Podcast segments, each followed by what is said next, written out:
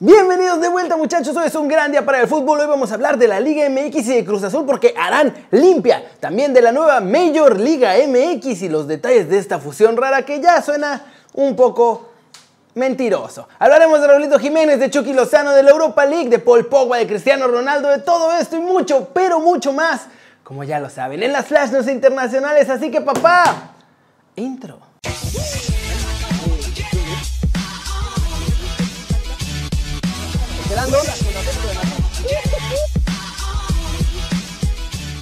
Seguí jugando fútbol Team Game muchachos y ahora me toca ponerme a entrenar. Vamos además a recibir un montón de regalitos que nos dé el juego. Y ahora sí, vamos a vestir a nuestro jugador muy hermoso. Miren nada más que chulo quedó. Y ahora a unirme a un equipo. Ya que tengo todo, voy a elegir al Cuervos FC. Y es momento de ver qué equipación nos va a tocar. La de Sharknado, azul con blanco, muy hermosa y toca mi primer partido muchachos. Y recuerden muchachos que si quieren jugar conmigo pueden ir a footballteamgame.com diagonal LA o en el link que les voy a poner aquí abajo para que juguemos todos.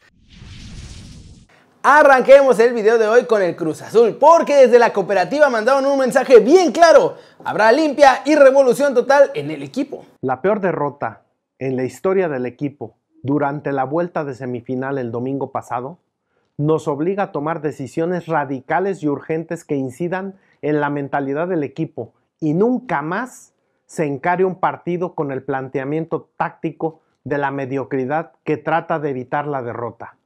Cruz Azul, como institución, representa solidez y fuerza, por lo que resulta imperativo que sus valores sociales y de lucha contra la adversidad que hoy significa nuestra cooperativa se reflejen en la cancha a partir de la unidad de sus integrantes, su ambición, su vergüenza deportiva y su compromiso con la afición. El domingo pasado, por el contrario, vimos una mentalidad derrotista, timorata, carente de hambre y hombría deportiva. En consecuencia, es y será el deber de esta nueva directiva dar la cara a los grandes aficionados del equipo quienes entregaron partido a partido y minuto a minuto todo su coraje y pundonor sin que lamentablemente pudieran encontrar eco dentro de la cancha. Es respecto a ellos y comprometidos con eliminar de una vez por todas de nuestra institución los vicios de la simulación y la mentira, el equipo y su salud financiera deberán ponerse por encima de los oscuros intereses de comercialización que tenían como criterio el se compró muy caro y se vendió muy barato. Sin embargo, la seriedad a la que nos convoca representar al fútbol mexicano en el torneo de Conca Champions que inicia la próxima semana y ante las bajas por COVID del equipo, nos vemos obligados a encarar este capítulo con lo que disponemos.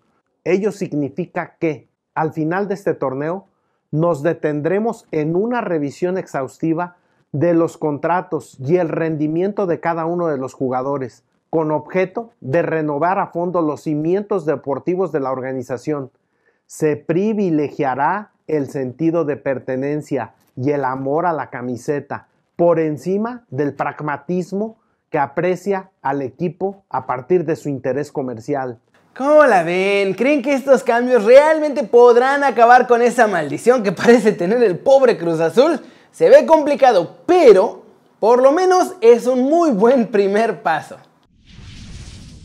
Siguiente noticia muchachos, en México siguen empujando esta idea de la Liga MX combinada con la MLS y ya se están soltando detalles a la prensa pues para ir metiendo presión. Y es que reportan desde los adentros de la Liga MX que ya está todo bendecido por los máximos organismos de nuestro fútbol. En teoría, la FIFA y la CONCACAF ya dieron su visto bueno para que Estados Unidos y México hagan una liga conjunta. Ahora, según en la liga de todos nosotros, que por ahora sigue siendo de todos nosotros y no de nosotros más ellos, ya están trabajando los estatutos y los reglamentos para la Major Liga MX. La cosa es que, por lo menos, no va a ser de un solo fregadazo, por lo menos. Más bien van a ir haciéndolo gradual. El primer año unos cuantos equipos gringos y unos cuantos equipos de la Liga MX, obvio aumentando el número de clubes cada año hasta llegar a la suma total de los clubes de la Liga MX y de la MLS. Ahora, el billete Todo parece indicar que los derechos de la liga combinada se venderán así como paquete y no podrá cada club venderlos por separado. Después los directivos se van a encargar de repartir la lanita entre los diferentes clubes de forma, según esto, equitativa. Y claro, la idea es que los clubes mexicanos tengan un acceso más fácil a todos esos dólares que hay en Estados Unidos y que con eso fichen más y mejores jugadores. Y obvio, pues también están planeando ya el calendario del amor porque tienen que acomodar todos los juegos de esta liga conjunta de forma que también se pueda jugar por separado la MLS y la Liga MX porque ahora se va a jugar todo muchachos, todo. Uf, ¿Cómo la ven? Una locura esto que están buscando implementar. Habrá más partidos, más viajes, menos tiempos de descanso. Los jugadores seguramente quemados por el tiempo por estar jugando sin parar. Pero eso sí, va a haber más lana en la caja registradora. Y pasemos ahora con el humito del mercado en México porque hay más fichajes oficiales este jueves y los rumores no dejan de salir sobre movimientos muy interesantes y a Chivas se le caen los fichajes porque no tienen lana. Empecemos con Toluca. Los Diablos se han hecho de los servicios del argentino Miguel Barbieri, que estaba en los Cholos de Tijuana. Llega a préstamo por un año con opción de compra y suple la baja de Jonathan Maidana. Mi Atlas, muchachos, también. Un mito blanco de mis rojinegros que anunciaron a Pablo González, mediocampista, que llega desde la franja, desde el Puebla. El jugador de 28 años es el tercer fichaje que se suma a la plantilla de Diego Coca para este clausura 2021. Ya se habían incorporado Aldo Rocha y Julito Furch a la fuerza. León anunció la renovación de Jan Meneses, el futbolista se queda en la ciudad donde la vida no vale nada hasta el 2022. En Cruz Azul habrá limpia, pero hay uno que está más que salvado. Y es que Luis Romo, al que declararon como jugador intransferible dentro de la Liga MX. O sea que sin importar la lana con la que les lleguen, no sale, a menos que sea a Europa. Eric Aguirre se aleja de las Chivas. Ricardo Peláez ha estado diciéndole a todos los equipos que si puede pagar estos fichajes en abonos chiquitos. Pachuca ya le dijo que no se va a poder. Si quieren fichajes en Chivas van a tener que pagarlos al chas chas. Así que estos fichajes se le están cayendo a Chivas y súmenle el segundo, Alan Mozo, porque tampoco le van a fiar a Chivas desde la UNAM. ¿Cómo la ven? Complicada situación para el rebaño. Todavía deben los fichajes del año pasado que le compraban al Necaxa y ahora ya andan pidiendo fiado otra vez, pero parece que por lo menos ahora no le van a echar la mano como si lo hicieron en los torneos anteriores. Y vámonos, vámonos con el resumen de los mexicanos en el extranjero logrando todo, porque Raulito está de regreso en los Wolves y fue al entrenamiento. Además, hoy mi chuque casi me lo rompen. Empecemos con Raulito Jiménez que ayer miércoles visitó Compton Park, la casa de entrenamiento de los Wolves y acompañó ahí a Nuno Espíritu Santo y a sus compañeros durante un ratito en la práctica. En información de los mismos Wolves, se ve a nuestro lobo goleador ahí muy sonriente muchachos. Pasaron unas fotos donde está echando el cotorreo con sus compañeros, siendo abrazado por su entrenador, todo el tiempo sonriendo estos son buenas noticias porque parece que la recuperación de Raúl va viento en popa y puede estar por ahora con normalidad. Su padre también había dicho hace un par de días que tendrá una recuperación completita, sin secuelas y que volverá a jugar muy pronto.